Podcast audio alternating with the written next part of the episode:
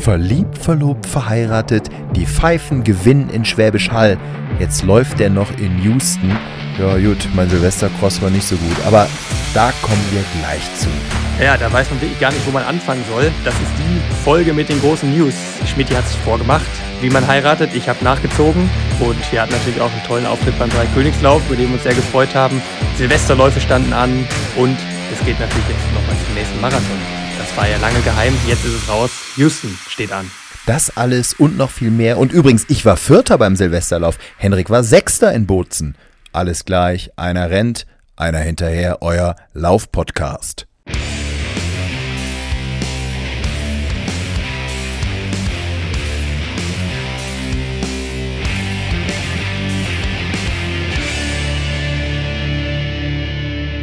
Ja, Hendrik, verliebt, verlobt, verheiratet. Und was sehe ich da? Zwei Pfeifen gewinnen in Schwäbisch Hall und dann noch in was einer Zeit. Also ich weiß ja gar nicht, wo ich jetzt mit dem Gratulieren beginnen soll mein Lieber. Also ich wusste das natürlich, ne? Also wir wollen euch jetzt hier nichts vormachen. Ich habe natürlich schon gratuliert, auch persönlich. Aber ja, nimm uns mal mit. Du bist verheiratet und sie hat deinen Namen angenommen. Im Gegensatz zu mir, ne? Äh, wir haben, wir haben euch nicht zu viel versprochen in der letzten Folge, dass es ein paar große Neuigkeiten gibt jetzt äh, zum Jahreswechsel. Und jetzt haben wir es ja wirklich öffentlich gemacht. Auch Esther und ich haben geheiratet und das tatsächlich auch nur ein paar Tage nach dir, an Nikolaus äh, war es, passiert.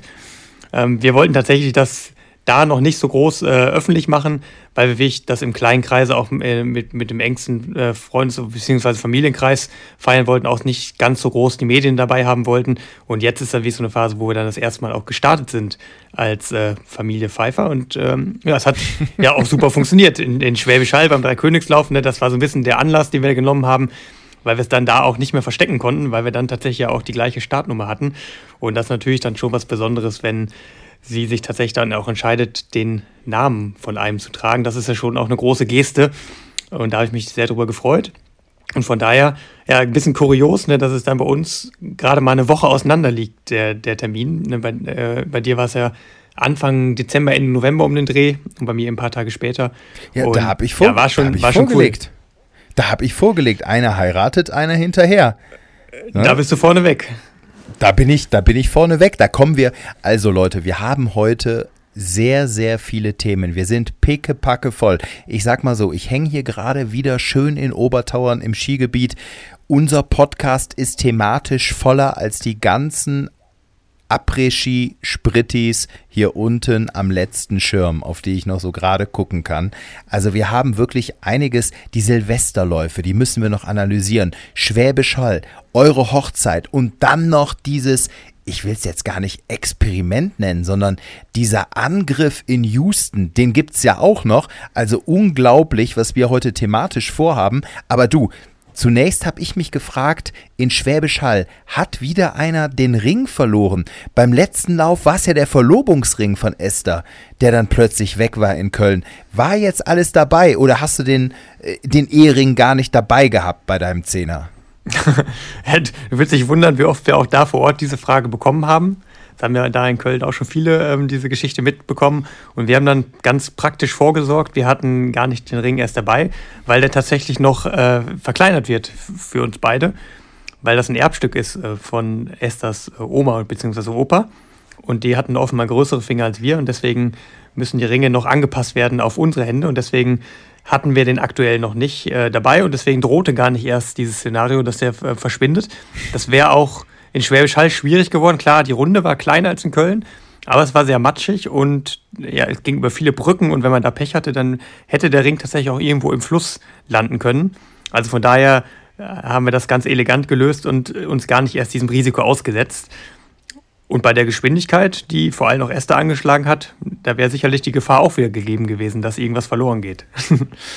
ja, ihr wart beide schnell, da kommen wir gleich zu. Also erst auch nochmal hier Glückwunsch zur Hochzeit am Nikolaustag Esther und Hendrik Pfeiffer. Ja, so schnell, so, so schnell kann es gehen. Ist doch, ist doch klasse. Also, warum auch, warum auch nicht, oder? Ja, es fühlt sich auf jeden Fall gut an. Und ich bin froh, dass, ja. es, dass es so gekommen ist. Hätte man ja nicht unbedingt mit gerechnet und umso schöner ist das Ganze. Und ja, auf jeden Fall haben wir das würdig jetzt auch schon begonnen, dieses, dieses Jahr dann. Und äh, klar, war natürlich jetzt äh, ein bisschen Fokus drauf, aber wir hatten jetzt gerade hier eben auch in Schwäbisch Hall dann aus sportlicher Sicht auch, sag mal, ähm, das war kein Selbstläufer. Wir hatten schon einige sehr starke ähm, Konkurrenz dann eben auch vor Ort gehabt. Und da ist es natürlich umso schöner, wenn man dann tatsächlich auch wir beide den Sieg da einfahren konnten. Schwäbisch Hall, ne, ihr kennt das Rennen vielleicht auch schon von äh, der Podcast-Folge aus dem letzten Jahr. Bin ja mittlerweile jetzt schon zum dritten Mal da gelaufen und konnte tatsächlich jetzt zum dritten Mal auch das Rennen gewinnen. Aber das ist wirklich eine tolle Veranstaltung. Der Johannes Weingärtner und sein Team von, äh, von der Schwäbisch Hall, TSG Schwäbisch Hall, die organisieren da wirklich ein Event. Ein bisschen erinnert mich das an Bocholt, äh, den Citylauf, ne, den, äh, wo wir auch beide schon äh, gelaufen sind. Also du, Schmidt und ich und natürlich auch die Esther. Also ein bisschen so Innenstadt. Alp-Dues, der Cityläufer. Du hast genau, ja, ja. genau. So ein Alp-Dues-mäßiges äh, Event und da ist Schwäbisch Hall auch in dieser Liga unterwegs. Also es ist total Innenstadt. Ähm, naturgemäß natürlich deutlich bergiger als äh, in Bocholt. Ne, Bocholt ist ja wie Kopfsteinpflaster, enge Kurven, flacher Kurs. Schwäbisch Hall hat dann wirklich auch ganz fiese Anstiege drin. Äh, vor allem diesen berüchtigten AOK-Hügel, so wird er genannt. Das ist so eine Rampe, muss man sich vorstellen. Da macht man, ich weiß nicht ganz genau, aber macht man bestimmt 30, 40, vielleicht 50 Höhenmeter in kürzest, also auf kürzester Strecke. Das ist ein, weiß ich, bestimmt 10, 15 Prozent Steigung, die man da ähm, hatte. Und das ist wirklich so ein richtiges Giftding, ähm, was, man, was man da äh, hochrennen muss. Aber sonst da auch unglaublich viel Kopfsteinpflaster, ganz viele enge Kurven, Brücken, über die man muss. Und wenn es dann eben auch regnet, so das, wie es jetzt eben auch der Fall war, muss man immer höllisch aufpassen, dass man den da nicht stürzt. Aber das wird dann eben wieder auch wettgemacht von unglaublich vielen Zuschauern. Also das ist wirklich ein Innenstadtfest und das mag ich sehr gerne, ne? wenn solche Events da haben wir auch schon mal drüber gesprochen, nicht sonntags stattfinden, wo eben auch die Geschäfte zu haben, sondern samstags ähm, und dann eben viele Leute auch Zeit haben, äh, dann nachmittags nochmal rauszugehen, sich in der Stadt zu treffen. Ne, Gerade im Winter, ne, ich glaube, da gab es auch ein paar Stände, wo ein bisschen Glühwein, was auch immer getrunken wurde. Und das äh, hat einen ganz anderen Charakter und da war richtig was los. Also unglaublich viele Kapellen, die da gespielt haben, Musik, Stimmung ohne Ende dadurch, dass man eben auch zwei Runden dann gelaufen ist, äh, verteilt sich das eben nicht so, ähm, sondern ne, ganz kurze Wege. Man kann eben auch pro Runde den Athleten dann mehrfach vorbeilaufen sehen. Und das hat schon einen ganz besonderen Charme und es hat eben auch einen sportlichen Wert. Und äh, wir haben uns ja jetzt in den letzten Jahren schon immer wieder die Zähne ausgebissen an dem Streckenrekord ne, von einem Kenianer, der ähm, ja schon, ich glaube 1994 diese Zeit von 30-12 gelaufen ist. Die klingt jetzt erstmal gar nicht so äh, beeindruckend, äh, über 10 Kilometer, aber wenn man diese Strecke eben vor Augen hat, dann ist das wirklich eine richtig harte Nuss, weil man allein an diesem AOK-Hügel locker 20 Sekunden verliert pro Runde. Und äh, dann eben auch durch, durch den Rest des Kurses da ähm, ja, auf einer flachen Strecke garantiert anderthalb Minuten schneller unterwegs wäre. Das ähm, wollte, daher, doch, das, das, wollte ich doch ankündigen, dass du, Leute, Hendrik hat den 30 Jahre alten Streckenrekord geknackt, pulverisiert. Und wie? Du bist im Vorjahr, ich habe nochmal nachgeschaut, 30-17 gelaufen auf dieser Strecke und jetzt 29-43 waren es, ne? Junge. Mann, Mann, Mann. Ja, das war cool. Eine, das war das eine erklärte satte Ziel, halbe ne? Minute, eine satte halbe Minute schneller. Ja, da war ich auch sehr zufrieden. Das Ziel war tatsächlich, diesen Streckenkord zu brechen und vielleicht, wenn es richtig gut läuft, auch die 30-Minuten-Marke zu knacken. Und das hat dann ja wirklich sehr gut geklappt. Ich war dann auch ein ganzes Stück drunter und auch so komfortabel drunter, dass ich jetzt am Ende auch relativ äh, sicher wusste, dass es reichen würde. Spricht dafür, dass die Form natürlich unglaublich gut gerade ist. Es ist dann tatsächlich eben auf der zweiten Runde, denn man tut gut daran, auch mit einem gewissen Puffer in die zweite Runde zu gehen, weil da dann äh, eben auch Überrundungen kommen. Und wie gesagt, diese Strecke ist so eng und verwinkelt, das ist dann unglaublich schwer da teilweise. Ne? Auch die Leute, die kriegen das dann eben auch nicht mit, dass man von hinten kommt und dann ähm, ja, ist es leider eben auch so passiert, dass bei der Nässe, die dann eben herrschte, auch der Radfahrer vorne, der vorne weggefahren ist, ähm, in der Kurve zu Sturz, äh, zum Sturz gekommen ist und sich offensichtlich auch verletzt hat. Also an der Stelle. Oh. Ich habe leider nichts mehr gehört. Ich habe nur gehört, dass es tatsächlich für ihn auch ins Krankenhaus ging. Also deswegen auch mm. von meiner Seite auf jeden Fall gute Besserung und äh, ja, ich drücke Besserung. die Daumen, dass das, oh, dass das nicht Schlimmes oh. war. Ja, ich habe den Sturz nicht direkt gesehen, ich habe ihn aber gehört, weil ich war gerade noch hinter so einer Kurve und da hat es richtig gerappelt und ja, ich hoffe, dass es jetzt wirklich nichts Schlimmes gewesen ist. Ah. Aber dadurch, dadurch wurde es natürlich auch am Ende nochmal echt schwer auf dem letzten Kilometer, weil dann eben äh, nur noch ein Führungsfahrrad relativ weit vorne weggefahren ist und dann eben auch viele Leute gar nicht mehr so richtig ausweichen konnten. Und dann war ich froh, dass ich dann noch ein paar Sekunden Puffer hatte. Ähm, und ja, dann war ich aber umso glücklicher, dass es eben so toll gereicht hat. Und äh, wie gesagt, wir haben uns die letzten Jahre immer wieder die Zähne ausgebissen. Ich bin jetzt zweimal schon rangelaufen auf einmal, ich glaube einmal vier Sekunden, einmal auf sechs Sekunden ran an Streckenkord, aber eben nicht drunter. Und ja, ich glaube, da waren wir alle erleichtert, dass es jetzt geklappt hat. Und ja, wie gesagt, auch andere Konkurrenz war stark. Ne? Jens Mergenthaler immer dabei, ähm, jetzt schon zum zweiten Mal in Folge da beim also dieser, Königslauf. Ich, und ist ja auch jemand, ja, der in, in, in ja. Mhm. Ja, äh, ich wollte sagen, also ich habe jetzt nur wieder Fotos gesehen. Ich kenne äh, diesen Jens Mergenthaler ja nicht persönlich. Ich habe nur so Ausschnitte von den deutschen Crossmeisterschaften gesehen. Also was ein Hühne, ein kräftiger, großer Kerl. Da siehst du ja aus wie so ein Schuljunge neben dem. Also nichts für ungut. Äh, wie groß und wie schwer ist der? Der läuft Mittelstrecke sonst, ne? Er ist ein unglaublich also, schneller Athlet, der wirklich auch eine ganz starke 1500 Meter laufen kann. Ne? Also da bin ich weit von weg, was die Unterdistanzen angeht. Ähm, ich spiele natürlich dann eher meine Karten aus, wenn es wieder Richtung längeren ja, Strecken geht. Ne? Und deswegen habe ich meine Taktik in dem Rennen eben auch so gewählt, weil ähm, die Besonderheit bei dem Rennen in Schwäbisch Hall ist, dass es bei einer Meile noch einen Zwischensprint gibt, der eben auch mit einer gewissen Prämie dotiert ist. Und dann hat das immer seinen Reiz, eben auch äh, diese, diesen Zwischensprint zu gewinnen. Und ich bin deswegen auch relativ forsch losgelaufen, in der Hoffnung, dass ich eben vielleicht schon eine kleine Lücke aufreißen kann bis zu diesem Zwischenspurt. Ähm, hat zum Glück dann eben auch geklappt. Aber klar, wenn wir jetzt nur diese Meile gelaufen wären, da hätte ich nicht einen Hauch einer Chance gegen Jens gehabt. Ähm, ja, von daher war das auch in der Hinsicht für mich eine gute Standortbestimmung. Ne, Jens wird jetzt darum kämpfen, auch um die Olympischen Spiele, ähm, aber eher so Richtung Hindernisdistanz. Ähm, also auch spannend, den Weg da zu ja. verfolgen.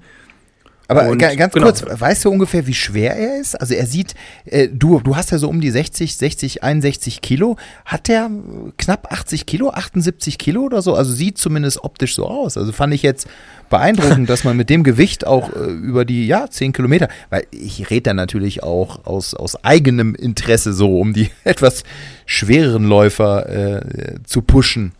Ja. ja da, da, bist du der, der, Journalist, der da investigativ recherchieren sollte. Aber es ist auf jeden Fall ein Läufer, der absolut über die, die Kraft kommt. Ne? Deswegen ist er auch so ein starker Crossläufer. Das sieht man ganz oft, dass ähm, Athleten, die eher groß gewachsen sind, auch sehr muskulös sind, tatsächlich dann im Cross auch unglaublich stark sind. Ähm, und das hat er ja in dieser Cross-Saison auch, auch gezeigt. Also von daher auch ein ganz spannender Athlet der eben vor allem auf den Mittelstrecken und auf der Hindernisdistanz dann eben zu Hause ist. Und äh, genau, das ist immer spannend, wenn man dann wie ich als Marathonspezialist auf jemanden von den Unterdistanzen äh, trifft, über so eine Distanz wie 10 Kilometer. Das ist dann ungefähr die Distanz, auf der man sich eben auch trifft. Und das ist immer spannend. Ne? Ähm, oder natürlich auch im Cross. Ja. Ja, absolut. Also toll. Erstmal super Ergebnis. Äh, du bist doch der, du studierst doch Journalismus. Also tolles Ergebnis. Äh, eine Minute hast du ihm ja dann gegeben zum Schluss, ne? Hast du dem Jens Mergenthaler abgenommen. Also ganz souveränes, starkes Rennen von dir. Also du bist wirklich in einer absolut, ja, beeindruckenden Form. Und Esther, ja, auch. Also sie ist, ich habe auch nachgeschaut, im Vorjahr über 35 Minuten gelaufen, jetzt mit einer 33,57 gewonnen, äh, wieder gewonnen. Äh, ganz tolle Leistung. Also die Pfeifers, ja, haben, äh, also besser kann man nicht in die Ehe starten, sage ich mal so, oder? In dieses, in dieses erste ja, also Ehejahr. also auch bei uns dreht sich nicht alles nur um Sport. Ne? Also das war, ist natürlich schön, dass es jetzt mit den, mit den beiden Pfeifer-Startnummern so toll geklappt hat. Aber äh, ja, ich sag mal, ein gelungener Start in die Ehe ist dann mehr als ein gutes Rennen. Aber ist, du hast recht, das war von Esther wirklich extrem stark. Eine 33er Zeit auf dieser Strecke ist wirklich richtig was wert. Also ich bin mir recht sicher, dass sie auch jetzt schon im 32-Minuten-Bereich auf einer normalen Strecke ohne Probleme rennen kann. Und war ja auch eine coole Standortbestimmung. Das waren ja auch, wie ich, auch namhafte Leute noch am Start. Ne? Elena Burkhardt zum Beispiel, Elena die ja auch genau. jetzt ja. In, äh, im Cross auch, ebenfalls im Cross auch schon sehr stark war, auch in ähm, Silvester dann in Trier ein gutes Rennen schon gemacht hat. Und das war wie ich keine Selbstverständlichkeit, dass sie da vorne bleiben kann. Also zeigt auch, dass, dass das Training fruchtet. Ich kriege das ja mit, wie sie sich da auch quält im Training jetzt. Also wir trainieren im, im Grunde beide auf dem gleichen Level gerade. Und äh, dann ist es ja auch klar, dass es bei ihr eben auch dann früher oder später auszahlen wird. Und jetzt bin ich mal gespannt, ähm, in welche Form wir sie noch kriegen bis zum Sevilla Halbmarathon. Das ist ja dann so das erste große Highlight in diesem Jahr, dann im äh, Ende Januar, ne, wo sie dann natürlich auch eine neue Halbmarathon-Bestzeit versucht. Also von daher glaube ich, dass wir da sportlich auf einem sehr guten Weg sind und dass dieses eklige Wintertraining, was wir hier gerade machen, bei Wind und Wetter, ne, wo, wo man ja, wie ich jetzt dieses Jahr nicht verwöhnt wird, ähm, dass es sich dann eben lohnt, auch dran zu bleiben und dass dann trotzdem eben auch gute Leistungen entstehen können. ekliges Winterwetter. Äh, gutes Stichwort, ich liege hier gerade. Also Würmchen schaut neben mir einen Film, äh, da hat hier auch die Urstöpsel drin. Ich liege hier so, mm, ja, mehr oder weniger, man, man sagt, ich hänge auf halb acht und nimm hier mit dir den Podcast auf in Obertauern im Hotel. Ich höre draußen, die Raupe ist am Arbeiten. Zum Glück wird heute mal präpariert. Ich hatte den Eindruck, dass äh, die, die heute äh, waren zumindest die Pistenverhältnisse so, als sei überhaupt nicht präpariert worden. Also wir sind gestern angekommen, unglaublich viel Neuschnee hier in Obertauern. Insgesamt sind es jetzt über zwei Meter Schnee und ich liege hier in meinem Bett wirklich wie so ein, wie so ein Tausendfüßler auf dem Rücken, bin am Strampeln. Es gab österreichisches Buffet, was soll ich sagen? Ne? Ich habe es mir richtig gegeben. Ne? Also ich sag mal, für alle Vegetarier und Veganer wäre das nichts gewesen. Ich habe einfach zugelangt und dann natürlich noch Apfelstrudel mit Vanilleeis und jetzt liege ich hier, also wenn ich ein bisschen komisch klinge, naja, das gerade nur zum Thema Winterwetter, also es ist jetzt. Ja überall, ja, äh, du, verdient, weil die, es waren heute wirklich schwierige Bedingungen. Ich habe ja schon mal hier kurz erwähnt, ich habe 2019 erst mit dem Skilaufen begonnen und habe mich dann so langsam rangefressen. Corona war auch noch dazwischen und ich bin einfach, mir macht's Bock. Ich bin heiß, es macht mir Spaß. Ja, und dann heute erster Skitag bei dichtem Schneetreiben, einer sehr, sehr schlechten Sicht. Oh, und dann fährst du wieder wie der letzte Anfänger. Und das Schlimme ist, ich hatte ja noch im Hinterkopf, ich bin jetzt schon so ein richtig toller Skifahrer, weil im März war mein letzter Urlaub am Stubaier Gletscher, Sonnenschein, bestens präparierte Piste, da bin ich daher geheizt und alles war wunderbar. Ja, und dann heute im Schnee treiben. Ja, also da ging nicht viel und da habe ich wieder gemerkt, oh, viel mit Kraft gefahren, wenig mit Technik. Ach, und dann tut der untere Rücken weh. Naja, kleiner Exkurs zum Skifahren. Ich bin auf jeden Fall hier in Obertauern, genieße eine Woche. Danach wird es auch erstmal mit dem Urlaub ein bisschen dauern. Dann kommt eine Durststrecke, da wird gearbeitet, aber die Woche wird genossen und dann nehme ich natürlich auch das Essen mit. So. Ja, äh, du musst es ja sehen als deine Saisonpause. Ne? Du kommst ja eben auch aus dem Wettkampf. da haben wir noch gar nicht drüber gesprochen. Da, nee, da kommen wir, da kommen wir gleich zu. Ne? Die Silvesterläufe haben wir noch gar nicht besprochen. Nee, nee, du hast es gerade, genau, du hast es gerade kurz angerissen, weil Elena Burkhardt, das ist mir auch aufgefallen, äh, die ist ja in Trier, ich glaube, eine 1547 gelaufen, äh, über die fünf Kilometer. Übrigens mit der Gesa Krause, die hat dort ihr Comeback gegeben und das hat mich beeindruckt, muss ich echt sagen, weil so eine Babypause und, und sich dann wieder rankämpfen. Ich habe da immer mal bei den Social Media Profilen äh, so reingeklickt und so. Das finde ich toll. Also das finde ich echt, echt irre. Die ist, glaube ich, ihre stärkste 5000er auch in Trier gelaufen. Also Chapeau. Also wirklich äh, Hut ab. Respekt, super Leistung, natürlich auch hier von der Elena Burkhardt. Ähm, da war noch eine, ne? In diesem, diese drei Mädels sind, sind 15, 47, 48 nah beieinander. Wie heißt die dritte? Ja, ich glaube, Katharina Bur war das, ne? Katharina Steinruck. Keine Katharina Steinruck. Das, das äh, kann sein. Ja, und, und toll, dass Esther jetzt ja an diesen Leistungen irgendwie auch äh, dran ist. Ne? Also äh, das zeigt er jetzt Schwäbisch Hall. Also finde ich ganz, ganz äh, beeindruckend, klasse, toll. Freut mich. Ja. Ja, scheint, also Glückwunsch. Scheint ne? alles zu beflügeln und wie gesagt, wir, ich sehe sie ja jeden Tag, was sie da gerade investiert an, an Zeit und an Aufwand. Das ist, das ist eben auch sehr groß und von daher gibt es auch keinen Grund, warum es da eben auch nicht hingehen soll. Ne? Weil, sag mal, viel härter und viel mehr kann man dann eben auch gar nicht mehr machen. Von, da, äh, von daher ist es schön, das jetzt zu sehen, dass es so vorangeht. Und das kann wirklich cool werden dieses, dieses Jahr auch dann, auch dann eben für sie. Du, zu den Silvesterläufen, zu meinem Silvesterlauf, meine Olympischen Spiele, da werden wir gleich noch kommen. Also das, das äh, verspreche ich euch, das werde ich ausführlich analysieren und auseinandernehmen. ich war, ich war enttäuscht. Ich bin immer noch irgendwie, ach, ich, ich kann es nicht. Manchmal ist es ja irgendwie, man kann es schwer beschreiben. Aber erstmal jetzt zu dir, Henrik. Du bist in so einer tollen Form. Also du hast es ja auch schon ein paar Mal mir persönlich gesagt, irgendwie läuft's, das Training, äh, wer das verfolgt, das, der sieht das. Ja, und jetzt steht, du hast es, äh, die, die, die Katze aus dem Sack gelassen, ne? das wäre jetzt hier beim Fußballstammtisch ab ins Phrasenschwein. Du rennst tatsächlich noch einen Marathon in einer Woche in Houston. Nochmal Angriff, volle Hütte. Erzähl, was hat es genau damit auf sich? Ja, ich wusste das natürlich schon ein bisschen länger, aber klar, man pokert natürlich auch in gewisser Weise, gerade ne, wenn es immer noch um Olympiaplätze geht. Und deswegen äh, ja, habe ich mich natürlich in eine Form gebracht, wo ich wieder in der Lage bin, eine richtig gute Zeit zu rennen. Spätestens jetzt seit Schwäbisch Hall oder auch schon seit dem Silvesterlauf bin ich mir recht sicher auch, dass da ordentlich was im Tank ist. Und ihr habt es ja auch bei Social Media immer ein bisschen verfolgen können. Das waren ja auch schon relativ viele Marathoneinheiten, die ich, die ich da gemacht habe. Ich habe auch nicht umsonst schon 35 Kilometer Long Ones relativ früh wieder gemacht, weil ich wusste, es ist, glaube ich, besser, wenn man einfach selber auch nochmal eine Chance oder zumindest einen Schuss bekommt. Und äh, ja, ich habe mich eben für Houston entschieden, wie einige andere Deutsche, in dem Fall Damen auch. Ne? Ähm, ich glaube, Christina Händel ist da und, und Debbie Schöneborn auch. Und klar, das ist in diesem Jahr ja ein bisschen anders, ähm, dieses ganze Quali Qualifikationsprozedere, äh, weil dann mit allergrößter Wahrscheinlichkeit schon Ende Januar dann eben auch endgültig nominiert wird. Und das bedeutet, wenn man da irgendwie noch mitmischen will, dann sollte man sich ein Rennen im Januar suchen. Und das habe ich jetzt äh, erstmal ja, im Stillen so weit vorbereitet und habe mich eben jetzt entschieden, das auf jeden Fall zu machen, weil eben die Form auch schon da ist. Und ich freue mich riesig drauf. Ich habe jetzt gute Erfahrungen gemacht in Amerika, ne, mit Boston und New York im letzten Jahr. Äh, mir da eben auf einen gewissen Namen vielleicht auch schon machen können in, in Amerika. Und ja, bin tatsächlich eben auch noch relativ kurzfristig in dieses Feld reingekommen und will mal sehen, was da, was da so geht. Also ich habe das Feld ja jetzt eben auch schon gesehen und es wäre natürlich schön, da irgendwie auch vorne mitzurennen. So, ne? Also Houston Marathon also, ist natürlich auch schon ein, ein echter Name. Und ja, geht, das Feld geht ich, bei 2 Stunden 5 hoch los, ähm, dann einige im 2,6 Bereich, aber auch viele im 2,8er Bereich, also ungefähr so um auch meine Kragenweite. Und da ist es natürlich cool, wenn man da mal so schauen kann, wie man sich dann in so einem internationalen Topfeld dann eben auch behaupten kann. Ähm, vielleicht auch ein bisschen mit der Perspektive, nochmal ein paar Plätze weiter nach vorne zu rennen, als es in New York äh, ging.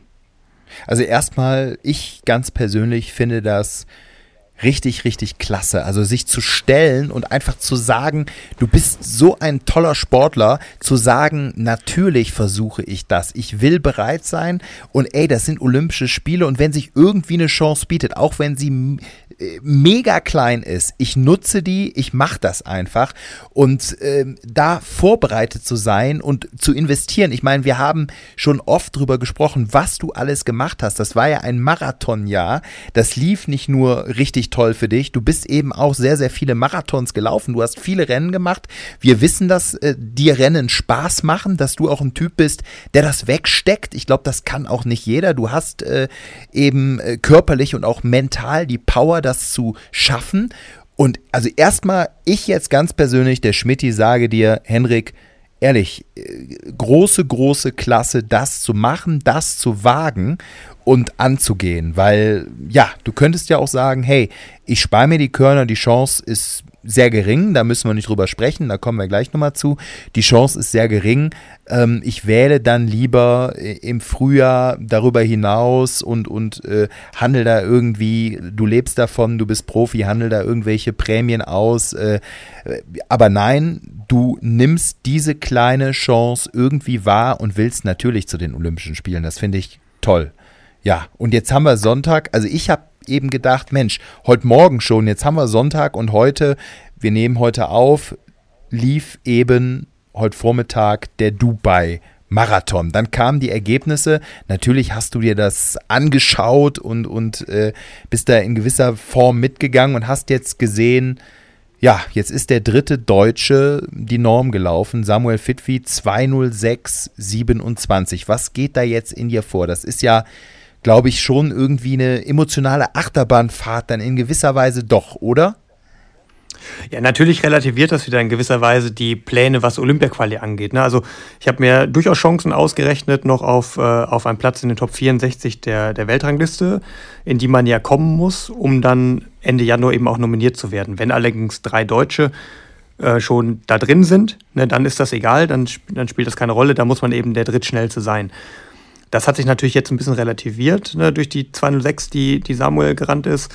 Ähm, ne, weil, weil das natürlich die Messlatte jetzt so hochlegt, dass es zum Beispiel über das World Ranking keine Möglichkeit mehr gibt, sich zu qualifizieren. Und das war ja durchaus auch eine Idee, ne? wenn man mit einer guten Zeit in Houston auch einen guten Platz hat, dann hätte man eben auch ein paar Bonuspunkte noch gesammelt und dann wäre es durchaus nicht unmöglich gewesen, eben unter diese 64 zu kommen. Das hat sich jetzt komplett gewandelt, weil jetzt eben auch drei Leute schon diese direkte Norm erfüllt haben und die ist dann eben gegenüber dem World Ranking priorisiert. Was wiederum bedeutet, das World Ranking ist jetzt eigentlich zu vernachlässigen. Es geht jetzt nur noch um die direkte Norm und dann eben auch nicht nur um die Norm, sondern auch schneller zu sein als der aktuell drittschnellste. Das wäre jetzt neuerdings dann eben jetzt Richard mit einer 2705. Da muss man dann eben auch so ehrlich sein, das ist natürlich nochmal ein riesiger Sprung, den ich machen müsste. Das sind nochmal eine Minute 40, also über eine Minute 40, die ich draufpacken muss auf die Zeit von Berlin. Und da habe ich mich ja auch schon um anderthalb Minuten verbessert. Das ist natürlich jetzt äh, sehr schwierig. Muss ich mal gucken, mit welcher Zielstellung ich dann jetzt endgültig auch in Houston reingehe, vielleicht auch ähm, möglichst da einen guten Platz einfahre.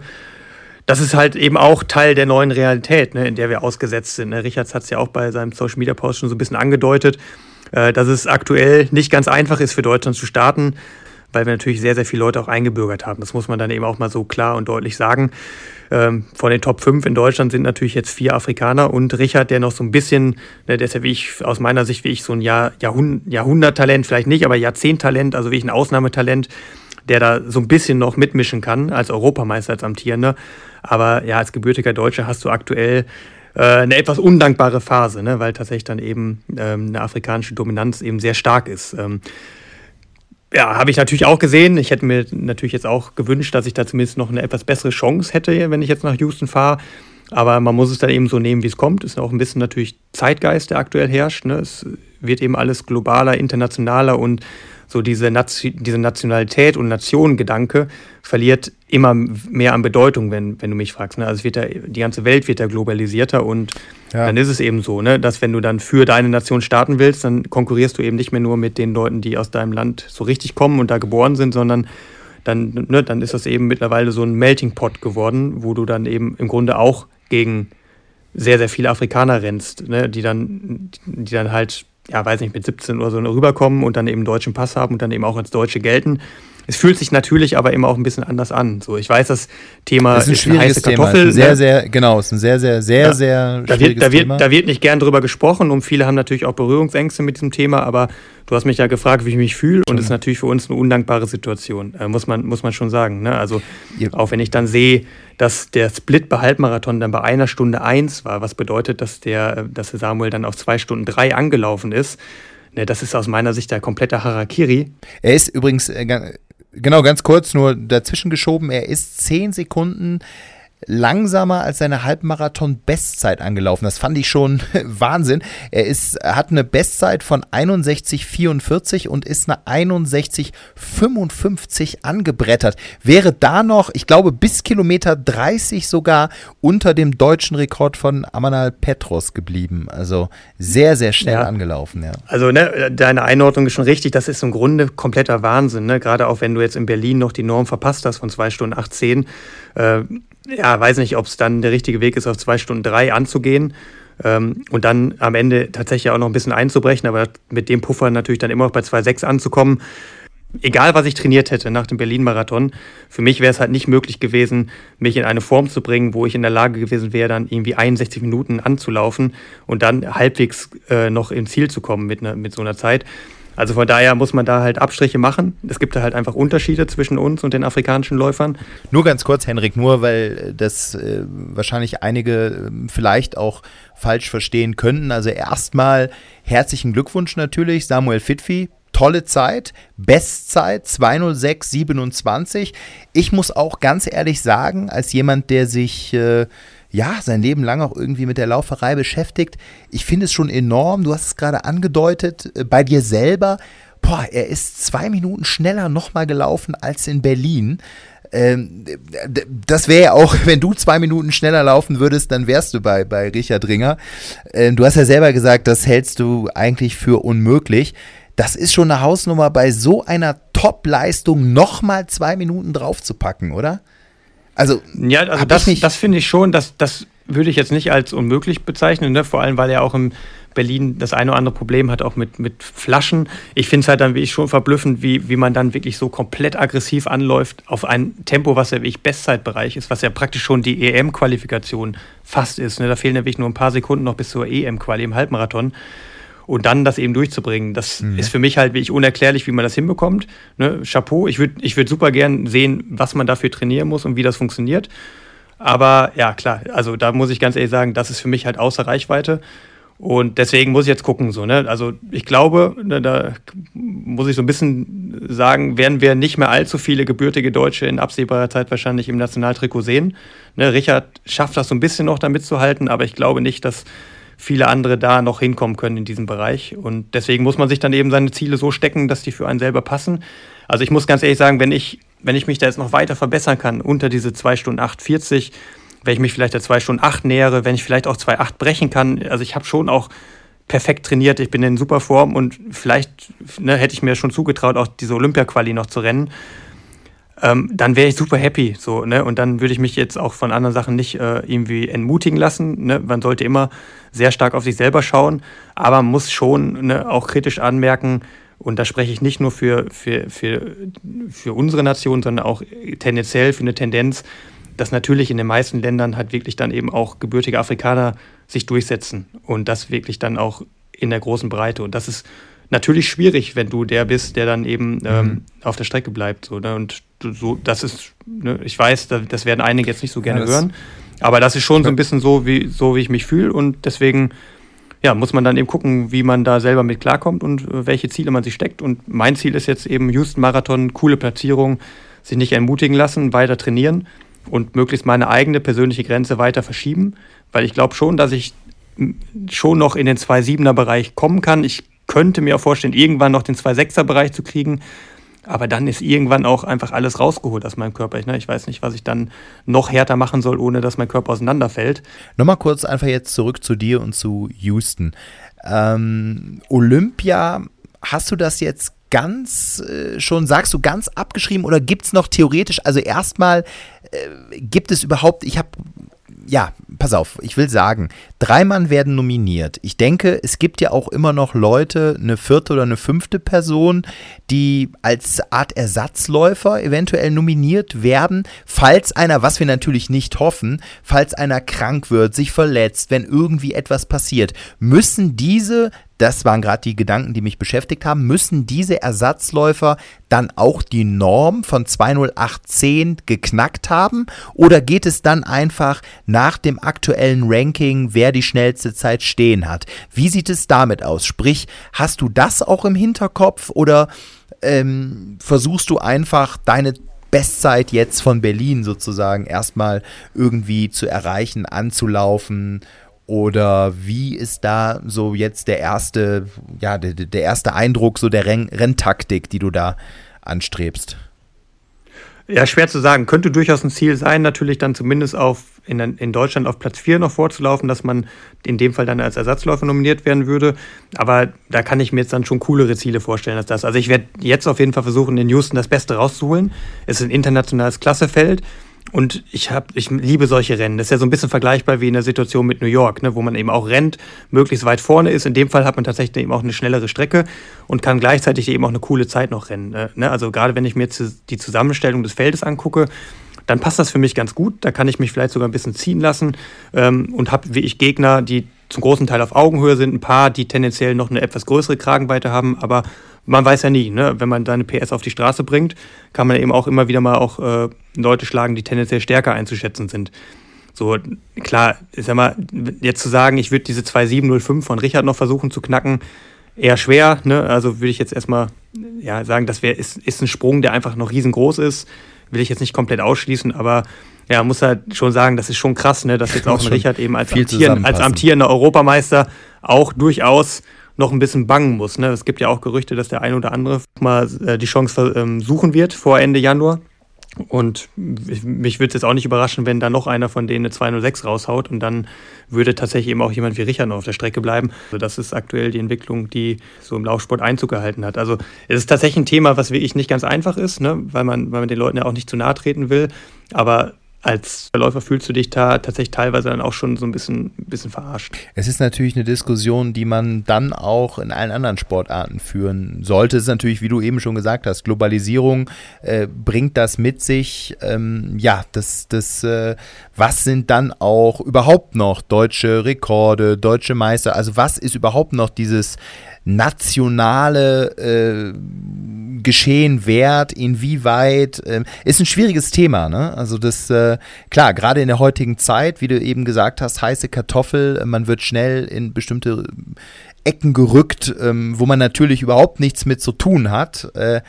Muss man ja vorsichtig sein. Man soll sich natürlich, das finde ich bei dir erstmal, dass ich meine, du bist da äh, emotional voll drin. Ich finde erstmal gut, dass du gerade raus eine klare Meinung hast, klare Kante zeigst und äh, dich da äh, in deiner dich einfach nicht äh, verbiegen lässt. Ne? Das ist ja ja, das das muss man auch mal sagen. Also ja, also das Beste, was du tun kannst, ist einfach den, den Spaß am Sport nicht zu verlieren, dich auf deine persönlichen Ziele zu konzentrieren. Und wenn ich mich zurückerinnere, wirklich so an, an die Zeit, als ich angefangen habe im Marathonlauf, da habe ich gesagt, boah, wäre das geil, mal 2,10 so als Schallmauer, wenn man das mal bricht.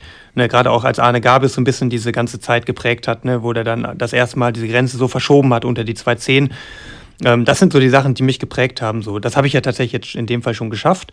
So, jetzt träume ich natürlich von dieser 208. Marke, das wäre wär mega geil. Da kann ich mich auch aufrichtig drüber freuen. Ne? Und deswegen sollte man sich dann diesen, diesen Zielen auch widmen und sich dann nicht äh, von, von größeren Entwicklungen entmutigen lassen. Und äh, einfach, gerade auch jetzt so ein Event wie hier in Schwäbisch Hall, das sind Sachen, die machen Spaß. Dafür macht man das. Ne? das ist, der Marktplatz ist voll. Ähm, es ist halt auch eine coole Konkurrenz am Start. Und äh, man hat aber irgendwie auch eine Chance oder sieht eine Chance, dass man da irgendwie noch mithalten kann.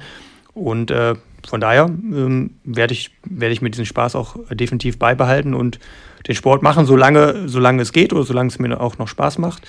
Aber klar, also das ist natürlich schon, es ist natürlich schon ein Wermutstropfen, das muss man halt ganz ehrlich sagen, dass halt immer ein Großteil der Plätze dann eben auch, auch wegfällt. Und das gilt ja nicht nur jetzt für, für uns hier in, äh, in Deutschland, sondern auch in vielen europäischen Ländern. Ne? Auch wenn du jetzt mal diese Road to Paris anguckst, ähm, das ist ja das aktuelle Ranking, ne? wo dann eben die mhm. Olympiaplätze vergeben werden, die besten 64 ja, da siehst du schon die ein oder andere Nation, die nicht Kenia, Äthiopien, Eritrea ist. Aber die Namen sind dann eben zum großen Teil doch trotzdem daher. Ja, nochmal ganz kurz jetzt zu Boston. Äh, zu Boston, Quatsch, zu Houston, selbstverständlich. Houston, äh, Houston äh, wir haben ein Problem. Ja, Henrik, wer weiß, du für 207 vielleicht äh, hat bald ein ganz anderer ein Problem. Das wollen wir dem Richard Ringer jetzt natürlich nicht, äh, das will ich, will ich nicht hoffen, äh, aber ähm, ja, ich, ich bin natürlich, fieber ich mit dem Henrik mit. Klar will ich, dass du den, den, die Zeit vom Ringer wegputzt, aber ich weiß ja, das ist, das ist unrealistisch. Also, das wäre schon echt ein, ein Quantensprung. Aber hey, nimm uns mit mal auf diese Strecke. Was ist das für eine Marathonstrecke in Houston? Ist die flach? Also, jetzt in Dubai hat man überall gelesen, äh, Topf eben, super flach. Was äh, in Dubai aber wahrscheinlich wenig Publikum. Was ist in Houston los? Stehen die Leute da auch Spalier wie in Schwäbisch Hall? Ähm, wie sind die Witterungsbedingungen? Was erwartest du da in Houston? Houston? Ja, Houston habe ich mir natürlich auch ausgesucht, weil die Strecke schnell ist. Aber gleichzeitig auch, weil das so ein Rennen ist, was irgendwie auch für so einen Charakter hat. Ne? Ist jetzt natürlich nicht ganz New York, aber es ist auch ein sehr renommiertes Rennen in Amerika. Wie gesagt, Amerika macht mir immer riesig Spaß, weil da eben auch eine coole Atmosphäre herrscht. Klar ist Dubai nochmal Topfebene. Es ist wie so ein, so ein Las Vegas-Strecke sozusagen, so ein bisschen äh, mhm. so eine Retorte ne, gefühlt, so da zwischen den Wolkenkratzern und dann alles Topfeben. Ähm, der Start ist dann irgendwie noch mitten in der Nacht, ne, wo die Sonne noch nicht aufgegangen ist, weil nur da erträgliche Temperaturen herrschen. Und das ist dann wie so ein bisschen so wie so eine Formel-1-Rennstrecke. So. Und Houston ist dann wirklich noch so ein echtes Marathonrennen, was irgendwie auch so eine gewisse Geschichte hat. Und da freue ich mich halt drauf. Und das weiß ich halt immer auch an solchen Events zu schätzen, wenn die so ein bisschen so einen, so einen Charakter haben. Ne? Da wird es auch viel los sein an der Strecke, auf jeden Fall. Ähm, und wie gesagt, es hat dann eben auch so ein international zusammengestelltes Feld. Da kommen die Leute dann nicht nur aus Kenia und Äthiopien, sondern eben aus, aus aller Welt. Und äh, das ist natürlich auch immer reizvoll. Und von daher freue ich mich da einfach riesig drauf, dass, dass, dass ich da die Chance kriege. Es ist, glaube ich, einmal so eine kleinere Welle drin, aber der Rest ist eben auch ziemlich flach. Ähm, und von daher äh, auch eine Strecke, auf der man eine Bestzeit rennen kann, definitiv. Ähm, was die Witterungsverhältnisse angeht, Klar ist Texas grundsätzlich ja eine sehr warme Region, aber im Januar passt das eigentlich sehr gut. Ne, da warten wir schon zum Start eher so einstellige Temperaturen und dann geht es auch nicht mehr allzu weit hoch. Der Start ist ja auch da schon relativ früh um sieben. Und das, was mir aber gr grundsätzlich jetzt nicht schwer fällt, weil der Jetlag äh, nach Westen, ne, wenn man nach Amerika fliegt, eigentlich immer einen in die Karten spielt. Da wird man ja von alleine dann immer schon so um drei oder vier Uhr morgens wach. Und das ist ja genau das, was man da braucht. Von daher passt das eigentlich sehr gut und ist jetzt für mich kein Hindernis. Ich war übrigens noch nie in den USA. Ähm, Habe ich beim letzten Mal, du hast das schon so zwei, drei Mal so erzählt, ja, wenn man in die in die Richtung in Westen fliegt, dann ist das kein Problem im Jet. Habe ich schon so überlegt, ah, Moment, äh, New York, ah ja, Westen, äh, Osten. Äh. Naja, ich bin gerade so ein bisschen gedanklich mitgegangen. Also es spielt dir in die Karten und es wird vom Wetter her wahrscheinlich passen. Jetzt hoffen wir einfach auf ein schnelles Rennen. Wie sieht das aus?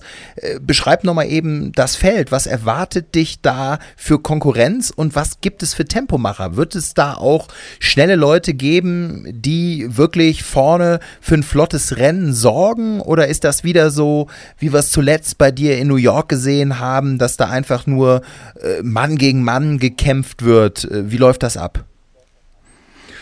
Ja, grundsätzlich ist das eher schon ein Rennen, wo auch wieder Tempomacher drin sind. Ich habe tatsächlich jetzt noch nicht so viele Informationen auch bekommen.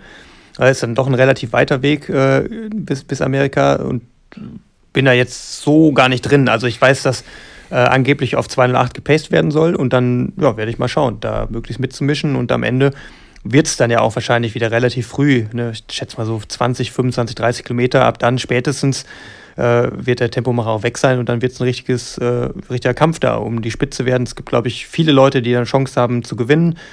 Ähm, unter anderem ist auch der Suher Talbi dabei, ne, den kenne ich jetzt schon aus von Boston, der war da Fünfter geworden, äh, war auch in New York dabei, da kam er nicht ins Ziel und ist auch tatsächlich Silvester jetzt in Trier gelaufen. Ähm, wurde da ganz knapp von Nils abgespurtet. Äh, ah. Also auch in sehr guter Form. Ne? Ist auch ein Athlet, der, der ganz spannend ist zu beobachten. Aus Marokko kommt der.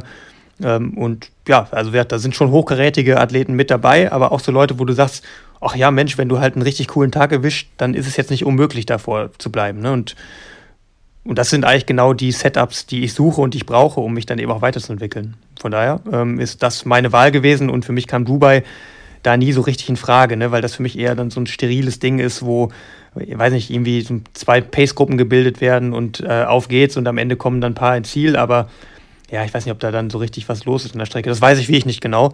Ich glaube, dass schon relativ viele Starter da auch äh, unterwegs sind. Aber irgendwie hat dann so ein Rennen in Amerika für mich ein bisschen mehr Seele als eins in den Emiraten. Ach, das könnte ich auch nicht. Nee, nee, wenn Marathon, dann in Köln, ne? Habe ich ja eben, habe ich schon eben schon äh, beim letzten Podcast Ja, der hat auch gesagt. Seele, das stimmt. Das hatte ich, ja, das hatte ich beim letzten Podcast schon gesagt. Wenn ein Marathon, dann in Köln. Da hatte ich eben hier unten den, dem Jungen äh, von, äh, aus, der, aus, der, aus der Küche, als wir gefuttert haben, da gab es auch so schöne Blutwurst mit Kartoffeln so ein und Zwiebeln so angebraten. Da habe ich gesagt, bei uns in Köln heißt das Flönz. Sagt er, wie, hä? Flönz. Ja, hat er auch noch nicht gehört. Also hier in Österreich. naja, äh, du, äh, Stichwort ähm, Silvester. Ja, jetzt äh, nimm uns mal mit hier. Ja, Was war da los? Da ja, das ist ja auch sehr, sehr lange also ich hatte, also ich hatte, also ich hatte, ich hatte weniger ähm, die Probleme mit den Afrikanern äh, in, in, in Kummersbach, muss ich sagen. Also meine Gegner kamen aus Wenden, aus dem Siegerland und aus, aus Marburg, glaube ich. Ja, also ihr wisst, ich habe das erzählt und ich das äh, habe ich mit jeder Faser meines Körpers auch so gemeint. Für mich sind das die Olympischen Spiele. Ich finde diesen Lauf so toll, diesen Silvester-Crosslauf in Gummersbach. Ach, das ist so eine schöne, brutal hart anstrengende Veranstaltung. Ja, ich hatte einfach eine scheiß Tagesform. Ich war gut drauf. Ich bin auch nach wie vor, glaube ich, immer noch klar, ganz fit. Ich habe mich super gesteigert. Viele haben mir da auch geschrieben, das fand ich total nett, richtig süß und lieb. Ja, ich habe mich das ganze Jahr über wirklich toll entwickelt sportlich, das muss ich sagen. Auch darüber hinaus, hoffe ich doch. Äh, das muss ich sagen. Von dieser 39er Zeit im März in Hannover, dann auf eine 35er Zeit in Köln Anfang Dezember.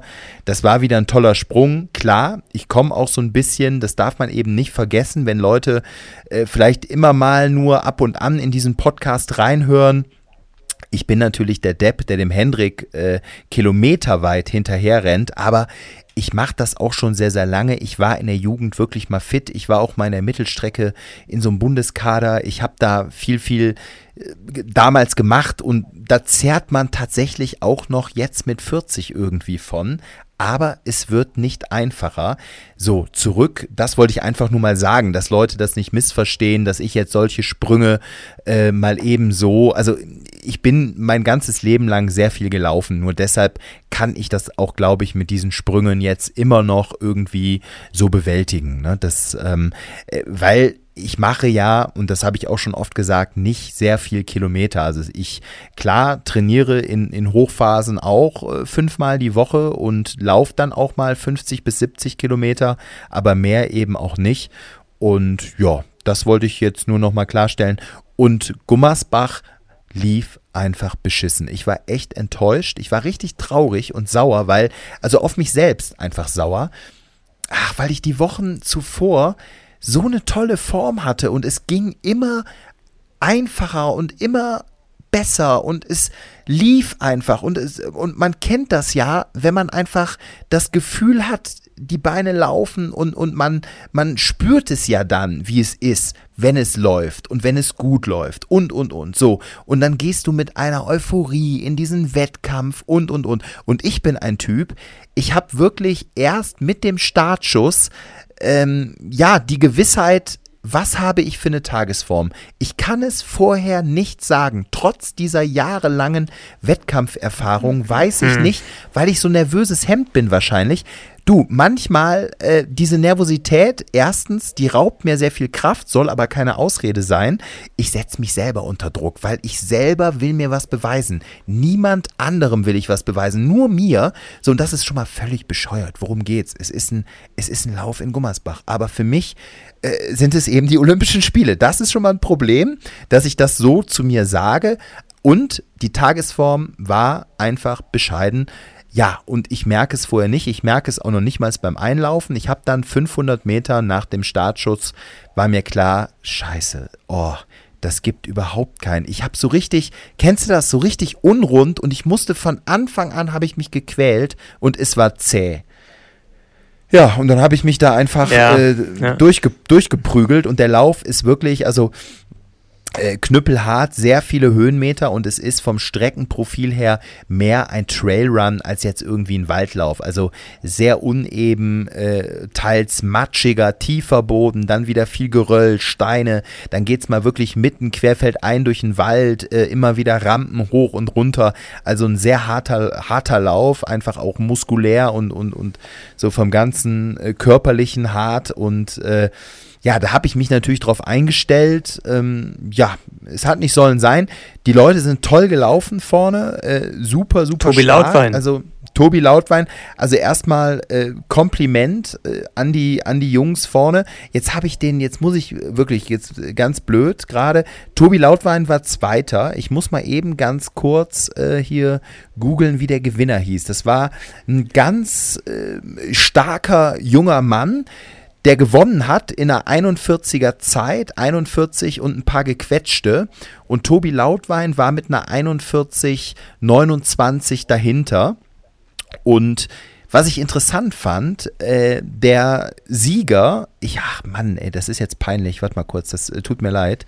Das, das meine ich jetzt überhaupt nicht. Äh, erzähl mal kurz was, Henrik. Ich muss das mal eben nach, ich muss das mal eben nachschauen, die, die Ergebnisse. Ja, was ich mich interessieren würde, wäre wär vor allem, ob bei dir eventuell die Weihnachtstage da negativ mit reingespielt haben. Also bist du da durchgekommen?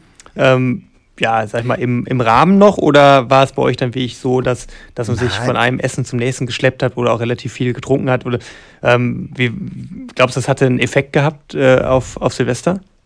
Also es ist mit Sicherheit nie die perfekteste Vorbereitung, weil ich natürlich dann auch gerne mal, wenn man, man trifft viele alte Kumpels, man trifft, das, das habe ich ja im Vorfeld auch gesagt, aber es soll, ich will überhaupt hier keine Ausreden suchen. Also ich, da war nicht mehr drin, ich bin Vierter geworden, Punkt. Also die Jungs vorne haben mich geschlagen, also da, das, das ist einfach so.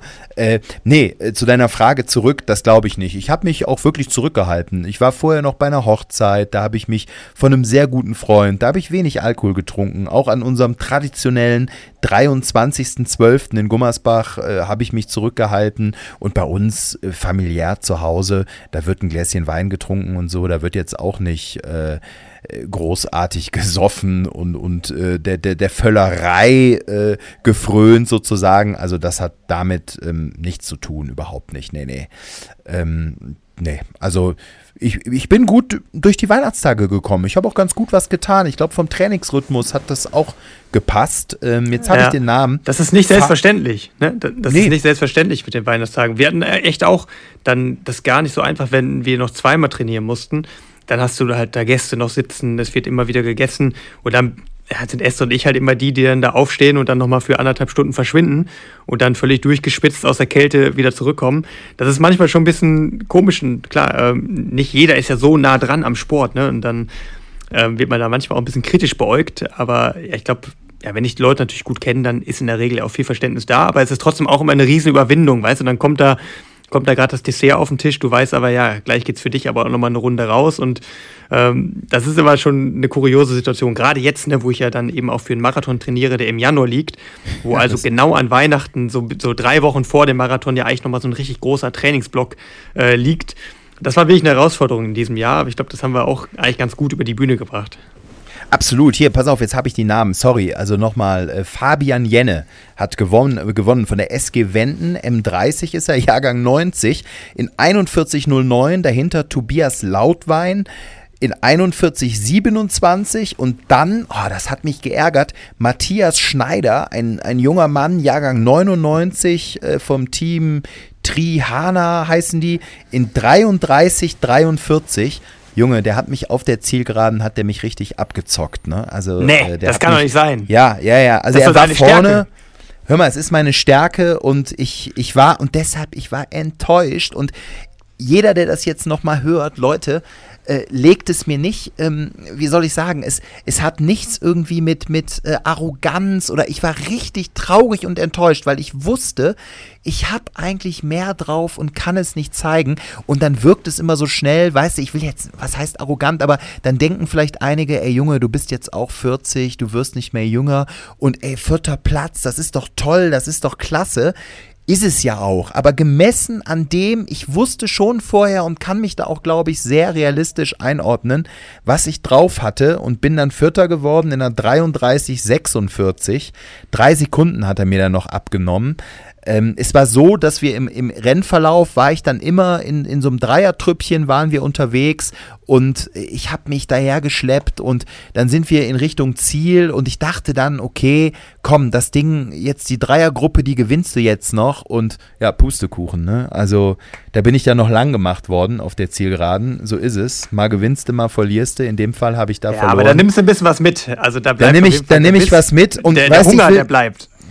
Du, der Hunger, der bleibt. Meine Bestzeit übrigens auf dieser Strecke, das waren ganz ähnliche Bedingungen. Das ist ja immer schwer mit diesen Bestzeiten, weil diese Witterungsverhältnisse ganz unterschiedlich sind. Die ist 41.00, also äh, ähnlich wie der, wie der Gewinner.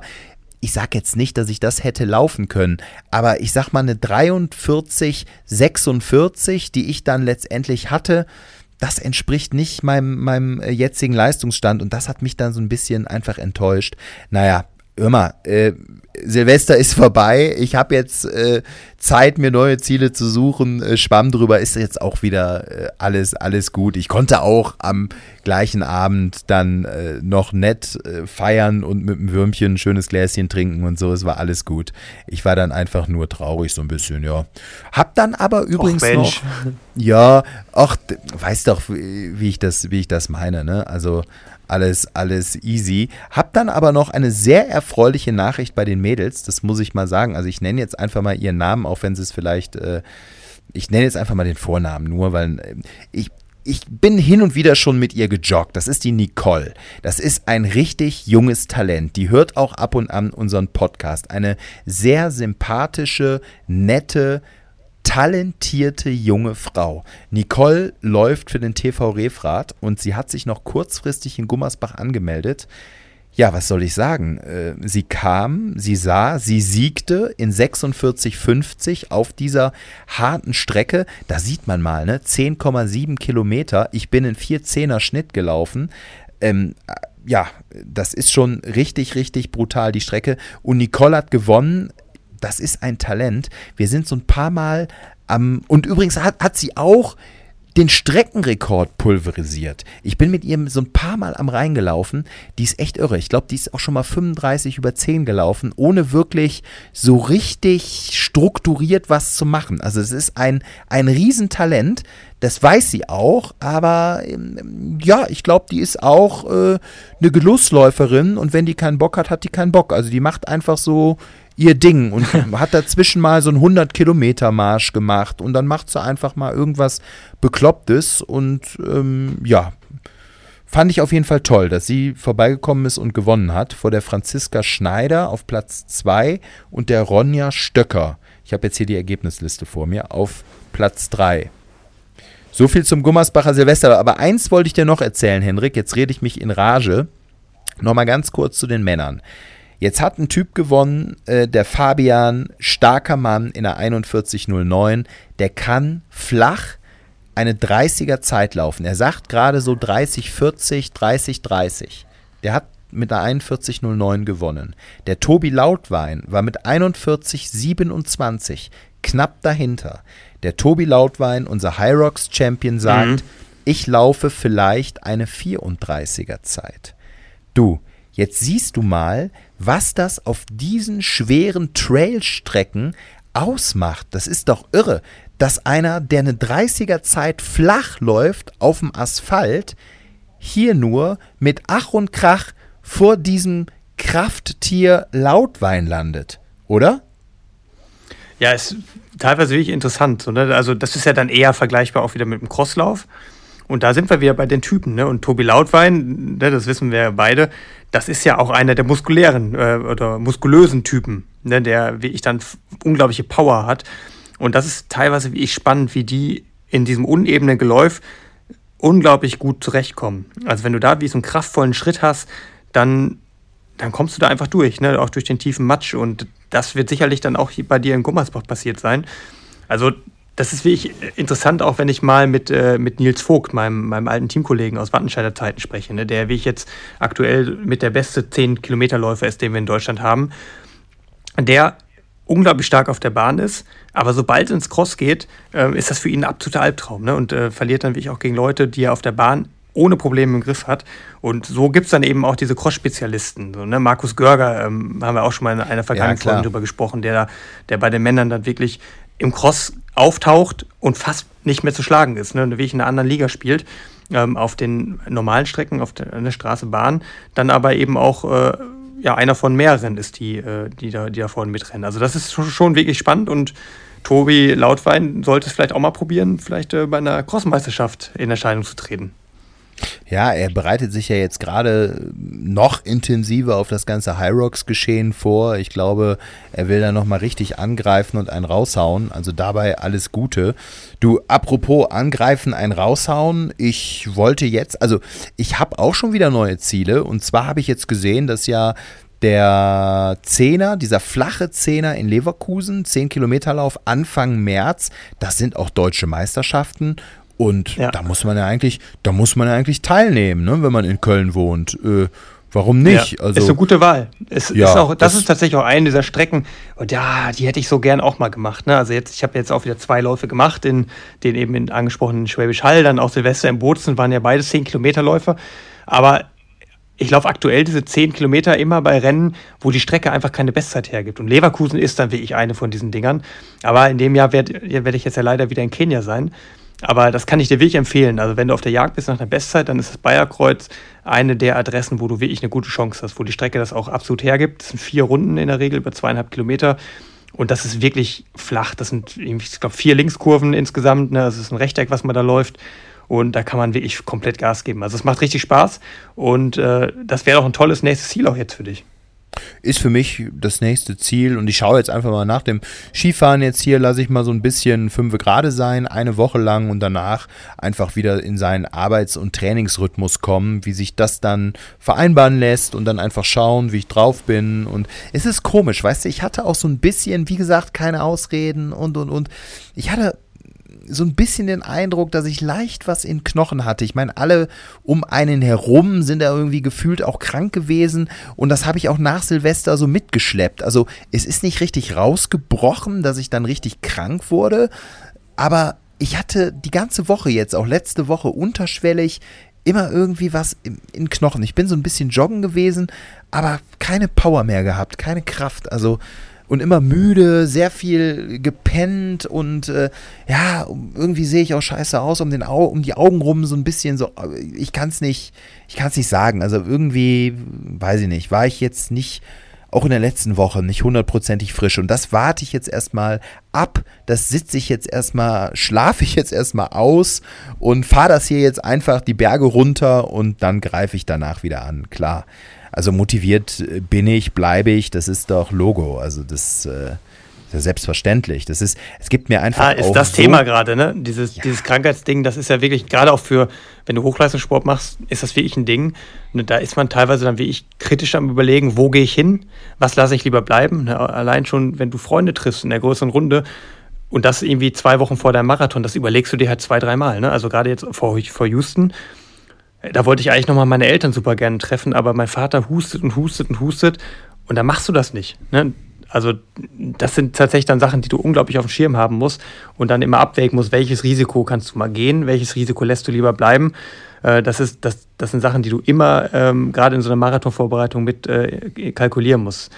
Aber jetzt dieses Jahr ist es wie ich extrem. Ne? Also auch mein Vater, der hat leider tatsächlich auch unsere Hochzeit verpasst wegen Corona, weil er das hatte.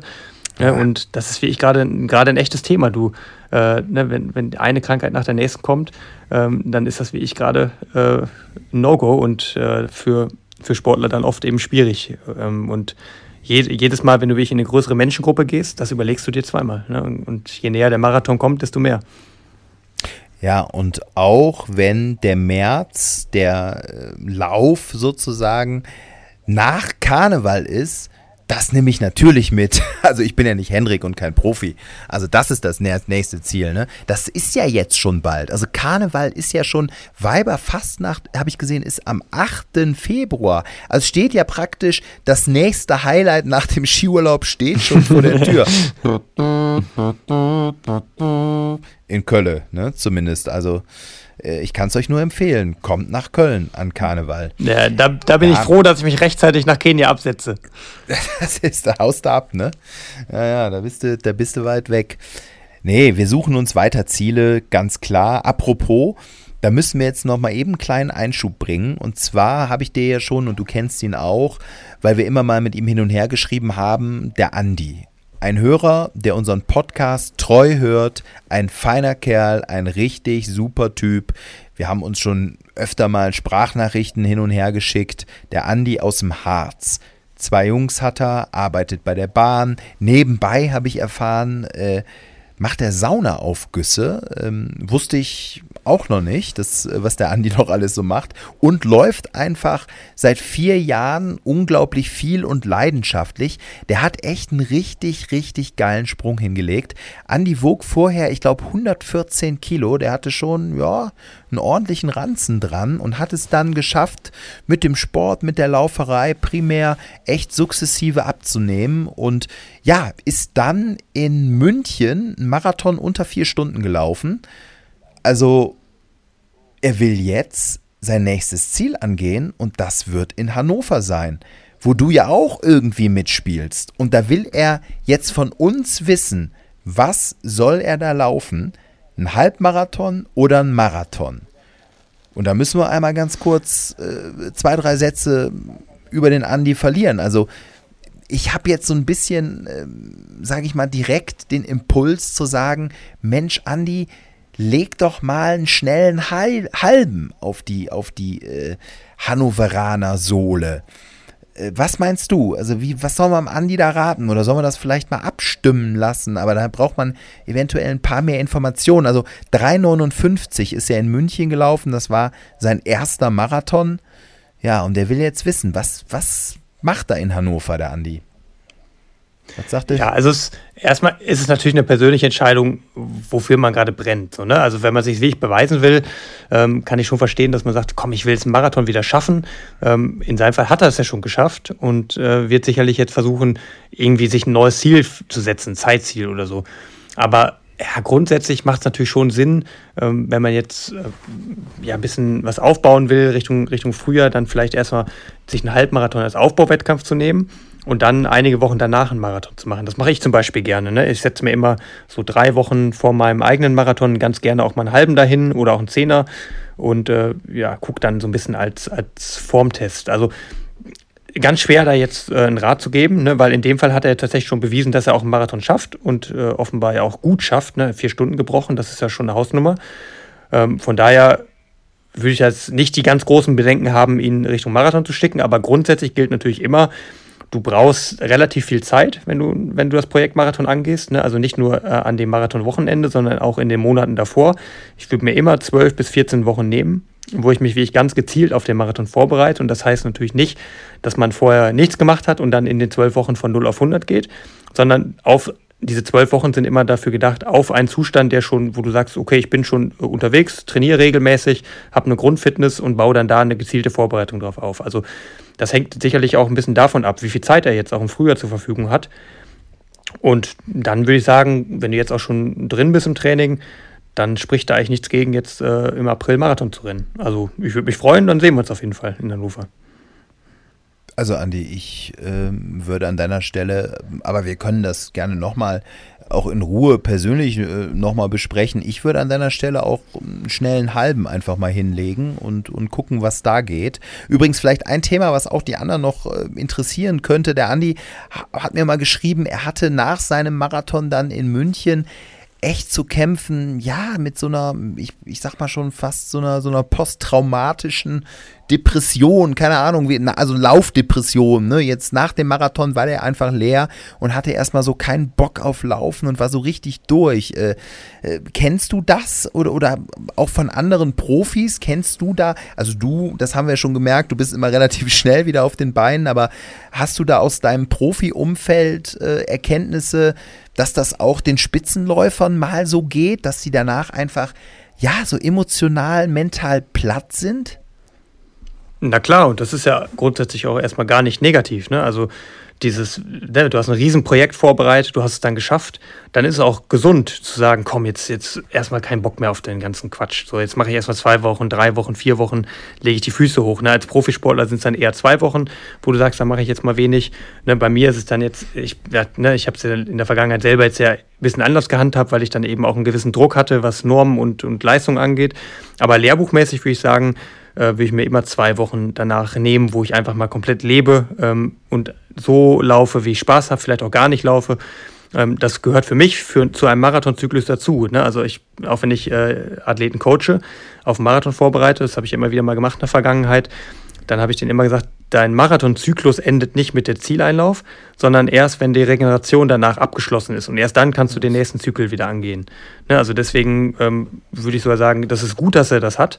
Und das gehört absolut dazu und ist auch völlig normal. Und man braucht diese Depression und diese Phase, wo man erstmal keinen Bock mehr auf das Ganze hat, um danach dann ne, diese Phase zu nutzen, sich ein bisschen zu belohnen, Spaß zu haben und dann kommt der Hunger auch ganz von alleine in der Regel wieder und dann kann man sich das nächste Ziel suchen. Von daher äh, würde ich da absolut grünes Licht geben, das ist gar kein Problem.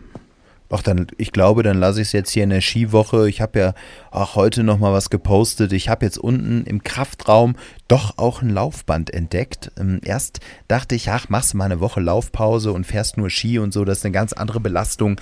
Da bist du platt genug. Und jetzt, als ich das Laufband gesehen habe, ach, da hat es schon wieder so ein bisschen gejuckt. Und dann dachte ich, ah, vielleicht morgen Abend mal. Aber jetzt habe ich ja auch so ein Highlight, diesen Silvestercross hinter mir. Vielleicht tut das auch mal ganz gut, vom Kopf her mal eine Woche einfach zu sagen, komm, äh, du fährst doch Ski und, und ist doch gut, sich einfach draußen an der frischen Luft ein bisschen bewegen und dann startest du wieder zu Hause, oder? Was, was rätst du mir da? Ja, vor allem jetzt bei dir, du hast ja wirklich lange auch auf Gummersbach hingearbeitet. Klar, ist jetzt nicht so ausgegangen, wie du es dir erhofft hast, aber das ist auch dann egal. Ne? Am Ende hast du dahin trainiert und jetzt gönn dir einfach auch mal eine Pause und dann hast du auch mit Leverkusen auch wieder ein tolles Ziel und auch genug Zeit, das wieder äh, vernünftig vorzubereiten. Deswegen würde ich auch da sagen, jetzt genieß doch einfach mal diesen Urlaub. Sei doch froh, dass du den jetzt hast ne? und nicht wie bei mir auf dem Seychellen, wo du mitten in der Marathonvorbereitung steckst, dass du dann irgendwie auch getrieben bist wieder in deinem Urlaub.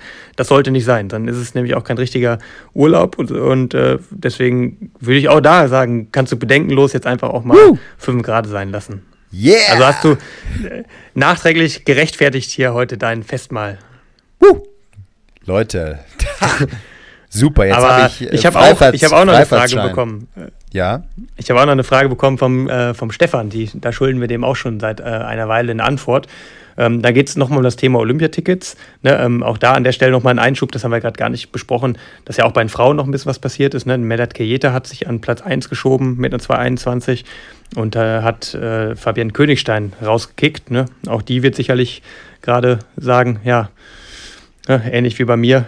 Äh, es ist halt einfach schwierig, das ganze Thema. Aber also auch bei den Frauen ist das immer wieder auch mal ein, ähm, ein Ding. Also das ist auch noch in Dubai passiert heute. Also auch bei den Frauen wird es noch mal ein bisschen durcheinander gewürfelt. Aber die Frage von Stefan zielt vor allem darauf ab, ähm, dass er dafür, oder nicht plädiert, aber er fragt, ob es nicht Sinn machen würde, beim Kampf um Olympiatickets so eine Art Ausscheidungsrennen zu machen. Also vielleicht so ein bisschen Richtung Trials, wie das in Amerika ja der Fall ist. Mhm ähm, schlägt dann so vor, ähm, warum macht man nicht gemeinsam Pace ähm, bis Kilometer 35 und ab, dann läuft jeder für sich. Ne? Dann wird die Chance natürlich auch steigen, dass man dann eben eine gute Zeit erreicht. Ne? Wenn alle, die da ähm, Aussichten haben, an einem Strang ziehen und erst am Ende das Rennen sozusagen eröffnet ist, ähm, ne, dann könnte es natürlich gut sein, dass am Ende, ne, wenn man da ein gutes Feld dann eben allein schon mit den Deutschen stellt, dass dann eben mehr Leute vielleicht auch die Norm schaffen. So, ähm, und sagt auch, dass das vermarktungstechnisch natürlich ganz reizvoll sein könnte, ne, wenn man sowas wie inoffizielle deutsche Trials dann hätte. Ähm,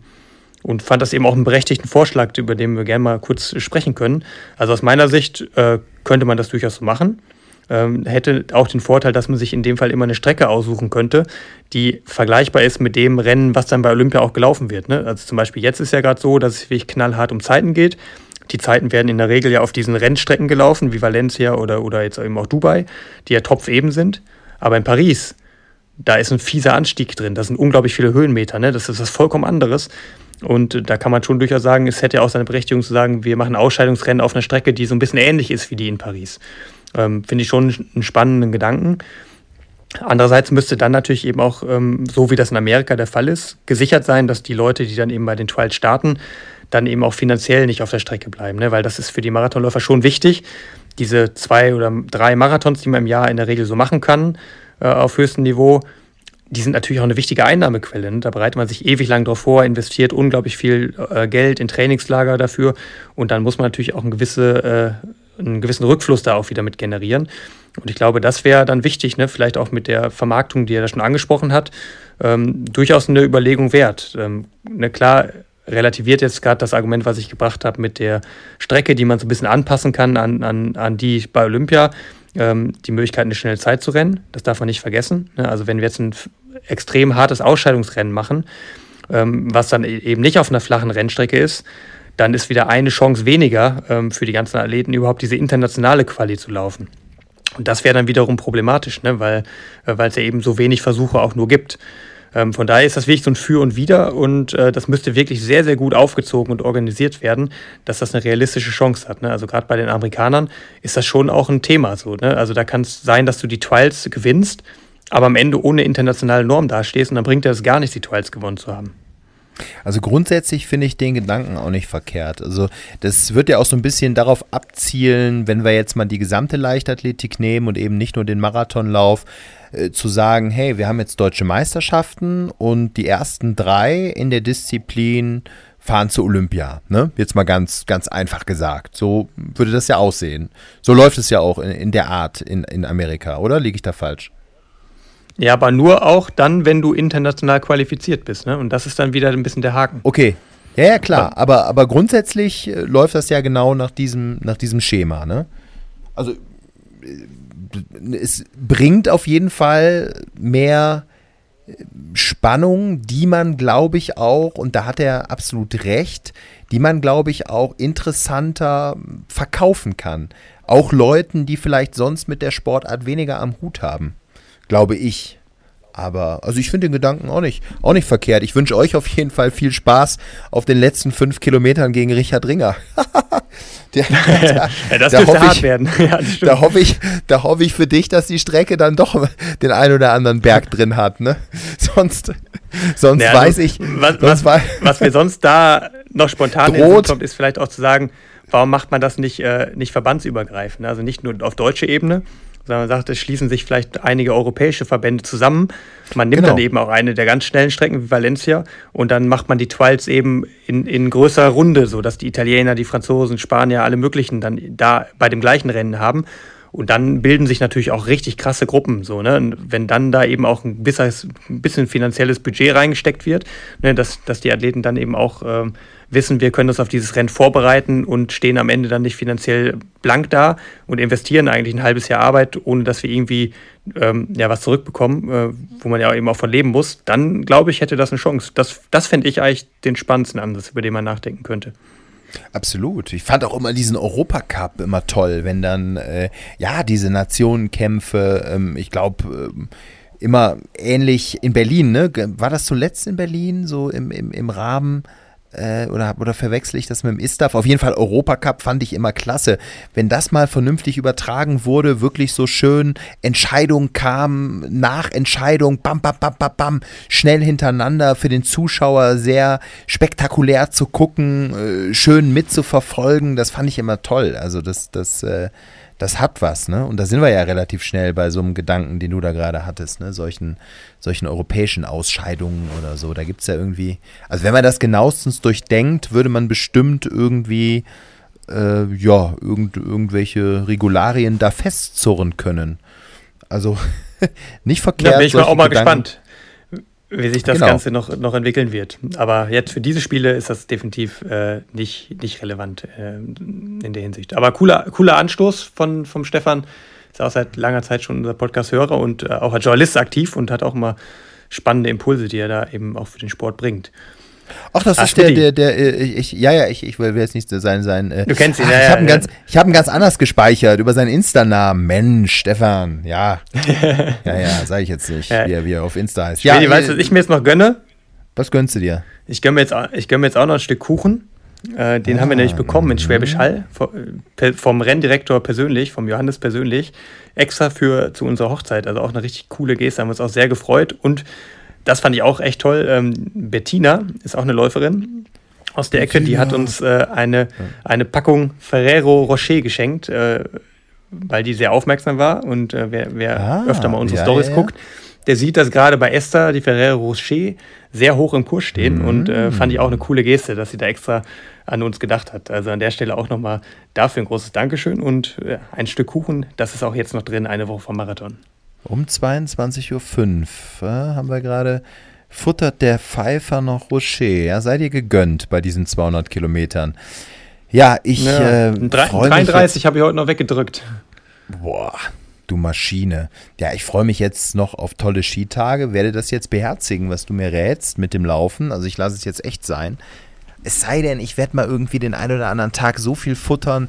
Ach, ihr kennt das, dass man irgendwie das Verlangen hat, nochmal so ein bisschen zu schwitzen, um seine, wie sage ich mal, seine Darmperistaltik mal so ein bisschen zum Arbeiten zu bewegen, um dann, dann nochmal, ja, äh, ich, das Würmchen schüttelt nur den Kopf, hält sich die Hand vor Augen und denkt sich, oh Gott, Junge, halt doch einfach deinen Bagger. Ich rede ja einfach jetzt hier so einen Blödsinn. Manchmal sage ich mir auch, mein Vater sagt es mir auch, ähm, ich sollte mir genauestens mal vorher überlegen, ich, ich babbel ja immer drauf los, was ich denn da so erzähle in dem Podcast, aber warum denn nicht, ne? Also wenn es mal Davon Probleme gibt mit deswegen, der, deswegen ist ja ein Podcast. Ja, wenn es mal von der mit der Darmperistaltik Probleme gibt, dann geht man halt ein bisschen joggen. Dann erübrigt sich das. Ja, ich hoffe jetzt noch, dass ich den ein oder anderen Kaisertag, wie sagt man hier, Kaiserwetter bekomme in Obertauern. Das sieht so aus. Ich habe so ein bisschen das Problem, es kommt noch ein Kumpel, also äh, ein, ein befreundetes Paar, also Freunde, kommen noch aus Köln für ein paar Tage hierhin. Die fahren dann mit Ski und der Typ, weißt du, der ist so einer, der fährt schon von klein auf, stand schon mit zwei auf Skiern, fährt perfekt, der fährt wirklich absolutes Skilehrerniveau, tut natürlich so im Sinne von, ja, ich stand auch, ich bin jetzt auch schon länger nicht mehr gefahren und, und, und. Also um es abzukürzen, das ist so, als ob ich mit ihm laufen gehen würde, weißt du? So. ja. Ah, und da bin ich jetzt schon, ah, gut, jetzt kriegst du Silvester erstmal richtig die Mütze voll und jetzt wirst du in Obertauern auch noch verprügelt auf der Piste. Naja, gut, was soll ich sagen? Ich habe ein schweres Leben. Aber guck mal, dafür Aber, darfst du doch jetzt offiz ganz offiziell auf 5 gerade sein lassen beim Après-Ski. Ja, das, ja, so viel, hör mal, ihr, ihr denkt, also so viel saufen tue ich da nicht. Also das ist übrigens ganz klar, ich trinke und da bin ich kein Spielverderber, ich trinke auf der Piste keinen Alkohol. Ich fahre erst seit 2019, ich muss mich wirklich konzentrieren. Ich stehe jetzt ganz gut im Schuh. Ich bin, ich komme solide überall runter. Man sieht mir jetzt nicht an, dass ich ein Anfänger bin. Ich bin jetzt auch nicht hier der, der äh, Felix Neureuter und wedel da äh, wie der Schönste. Nee, ist auch nicht so. Der Willy Bogner früher ähm, bei seinem Ice on Fire, ne, oder wie hieß dieses Filmchen? Auch egal, kennst du nicht mehr. Äh, so ist es nicht, aber ähm, es sieht schon vernünftig aus, wenn ich will. Und kein Alkohol auf der Piste. Abends, da gönne ich mir ein Weinchen und ein Bierchen. Logo, also das gehört dazu. Aber ähm, ja, was ich noch ganz kurz sagen wollte, das ist ja bei diesen Sportarten, da gehört Skifahren nun mal dazu. Da siehst du so viele Leute, die nun wirklich alles andere aussehen als sportlich, ne? Und die fahren dir um die Ohren, weil sie das technisch einfach drauf haben. Das sind diese technischen Disziplinen, da machst du nichts. Das haben die als Kinder gelernt. Äh, mhm. Ja, dann musst du einfach sagen, Leute, ähm, ich ziehe den Hut, ihr seid äh, besser. Fertig. So. Also, Demut, mein Freund. Ähm, Na, Henrik, ja, jetzt, ich wünsche dir dass du dich wirklich, äh, wie soll ich sagen, vom Kopf her gut auf diesen Lauf jetzt fokussieren kannst und versuch mal einfach diese, diese ganzen Olympiageschichten beiseite zu legen und mach für dich das bestmöglichste Rennen. Häng dich da rein bei den Jungs in Houston, äh, zieh mit, guck, was geht und wenn du eine Top-Tagesform hast und eine ja, ne, ein gutes Wetter erwischst, dann traue ich dir diese Zeit von Berlin auf jeden Fall zu. Du hast ja jetzt gezeigt, die Form ist da. Also unter 209 kann das deutlich gehen und wer weiß, vielleicht steht dann äh, sogar noch was ganz anderes vorne. Ne? So oder so, Der, ich freue mich auf jeden Fall riesig drauf. Also es gibt amerikanische Streams, ich weiß nicht, ob man in Deutschland kriegt, aber ich gucke mal, wenn ich da was Genaues weiß, posten wir es auf jeden Fall.